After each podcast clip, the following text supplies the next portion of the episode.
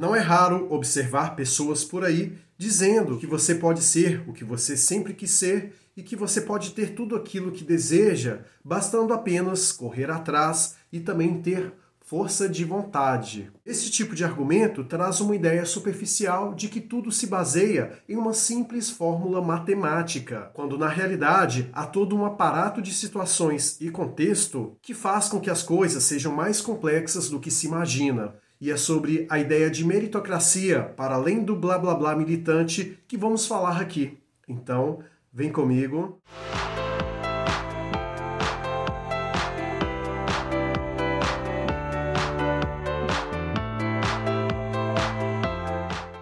Você que está chegando agora no canal Vida Cotidiana, seja muito bem-vindo. Se gosta de assuntos relacionados à filosofia, literatura e comportamento humano, clique aqui no botão inscrever para que você possa estar a par de todo e qualquer vídeo que aparecer por aqui e também ative as notificações para que o YouTube te entregue de primeira mão. Vamos falar sobre a meritocracia e tudo que gira em torno dela. Antes de mais nada, precisamos entender de uma forma simples que a meritocracia, observando através de uma ótica crítica, é dividida em duas formas. Existe a meritocracia coletiva e a individual. A meritocracia, do ponto de vista coletivo, baseia-se na ideia de que o mérito é o responsável por fazer com que uma pessoa atinja a qualquer objetivo, bastando apenas tê-lo. E nela há toda uma questão de competitividade sobre aquelas pessoas que estão ali, naquele meio social. E com isso, quem tiver melhor mérito alcançará aquele objetivo pré-definido. Agora, a meritocracia, sob ponto de vista individual, é aquela que você compete consigo mesmo. Não há aquela necessidade necessidade de você se matar em detrimento de ser melhor do que o outro. Porém, vamos nos aprofundar sobre esse tipo de meritocracia no final do vídeo. Sob o ponto de vista coletivo da meritocracia,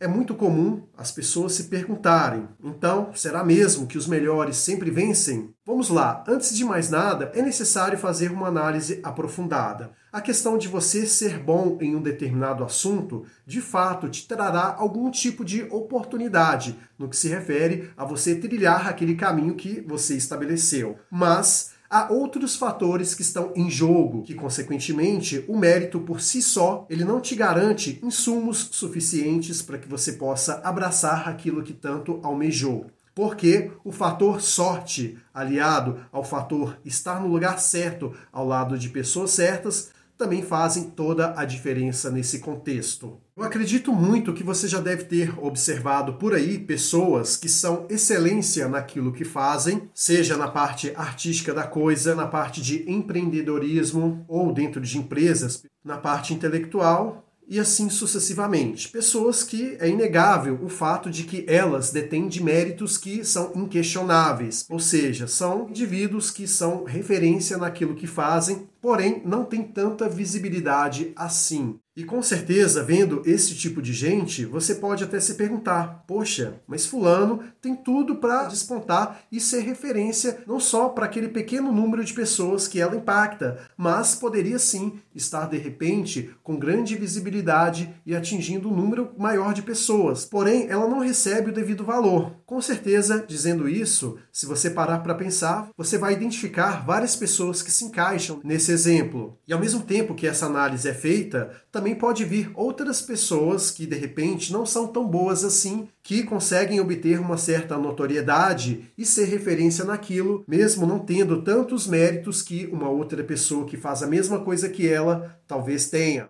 E é neste ponto que a meritocracia, no sentido coletivo, ela peca, porque o mérito por si só são apenas virtudes que não conseguem caminhar sozinhas se estiverem isoladas precisando de outros fatores que são tão importantes quanto para que possa dar uma sustentabilidade no alcance de objetivos. E quando falamos no fator sorte, podemos identificar que tem pessoas que de fato são inseridas em determinados contextos propícios para alcançar um determinado sucesso, sem nem mesmo fazer tanto esforço sim, baseado em seus méritos como por exemplo, pessoas que já nascem em berço de ouro, elas terão possibilidades de terem maior visibilidade, uma vez que o fator dinheiro, ele faz muita diferença em uma sociedade consumista da qual vivemos. Ou, de repente, uma pessoa que talvez nem tenha tanta grana assim, mas conhece pessoas muito influentes, relevantes, a ponto de fazer com que ela seja posta numa condição de visibilidade e, consequentemente, mesmo não tendo méritos tão equivalentes a uma pessoa que não tem isso, mas pelo fato de estar visível ali,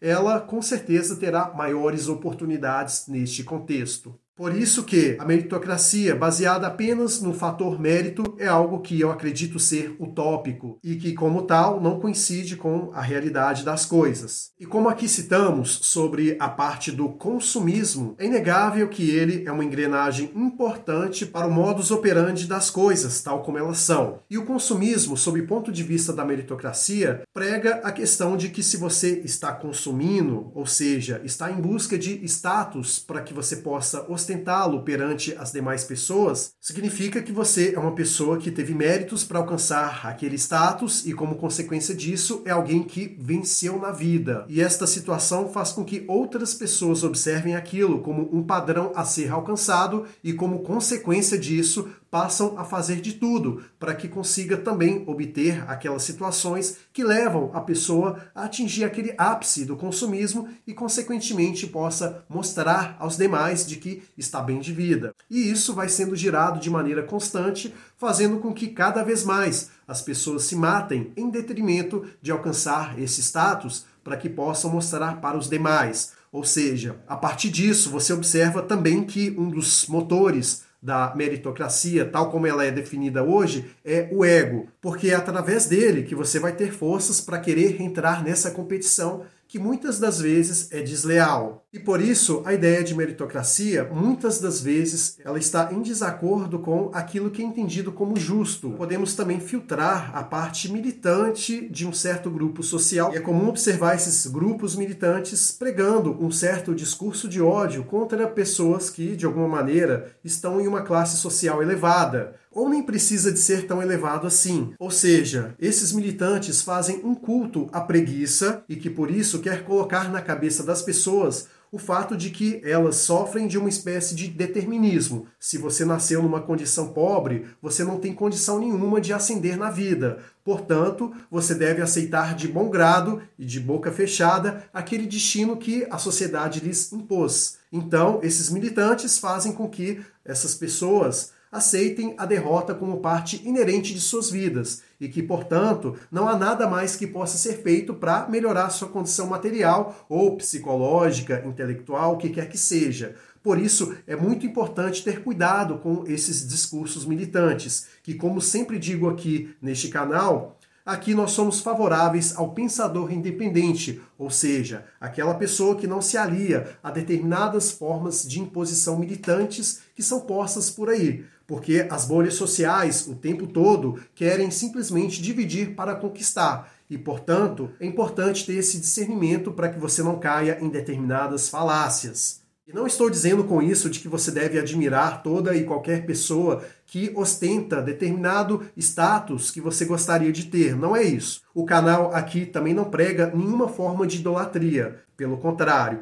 prega que você deve se desenvolver na sua individualidade e também absorver tudo aquilo de bom que as condições, pessoas e contextos têm para lhe oferecer e eliminar aquilo que não é válido. Então, todos, de alguma maneira, sempre tem algo de positivo para lhe acrescentar e também algo de negativo do qual você tem que ter senso crítico para observar e descartar o mais breve possível. Agora, como já foi dito aqui sobre a meritocracia, sob ponto de vista coletivo, vamos falar naquela em que eu acredito, que é a meritocracia individual. Ou seja, é aquela que você não tem necessidade nenhuma de ostentar para as pessoas aquilo que você de fato conquistou e que por isso você tem que focar apenas no autodesenvolvimento. E esta meritocracia individual, ela pressupõe em você se comparar com aquele que você foi ontem que ao contrário da coletiva, que você se compara o tempo todo com outras pessoas e fica numa competição ferrenha, a individual baseia-se em você olhar para trás apenas com o objetivo de identificar em que patamar você estava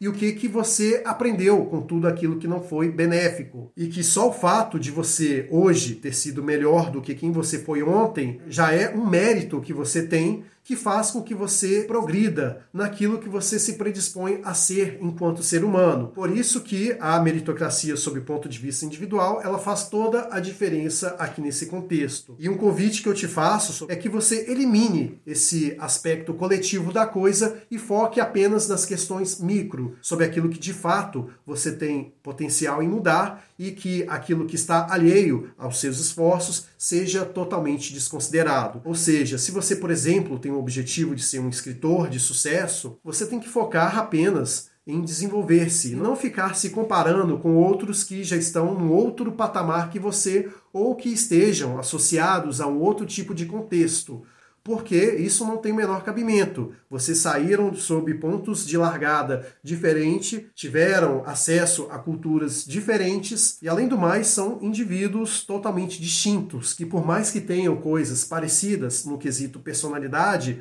vocês são seres únicos e, portanto, qualquer tipo de comparação Nesse cenário, não faz o menor sentido. Estamos chegando aqui na reta final do vídeo e, de uma forma resumida, o que eu vos digo sobre toda essa questão meritocrática da coisa é o seguinte. Ainda que a meritocracia, sob o ponto de vista coletivo, não proporcione de fato uma justiça, ainda assim é muito melhor que você foque em seus próprios objetivos, nas suas potencialidades para que você possa assim ser alguém melhor do que você foi ontem e que não deixe que a vida e nem outras pessoas, principalmente daquelas bolhas sociais, te levem para o caminho que elas querem fazer com que você seja empurrado. Apenas foque em si mesmo, pois este é o melhor antídoto diante de qualquer outra situação que seja imposta a você. E nem sempre você vai conquistar aquilo que você almeja. A vida é injusta. Ninguém falou que ela seria uma linha reta para todo mundo. E isso não significa que você não deva se desenvolver, não deva se autoaperfeiçoar e buscar ser uma pessoa melhor. É importante que o seu foco seja canalizado nesses aspectos individuais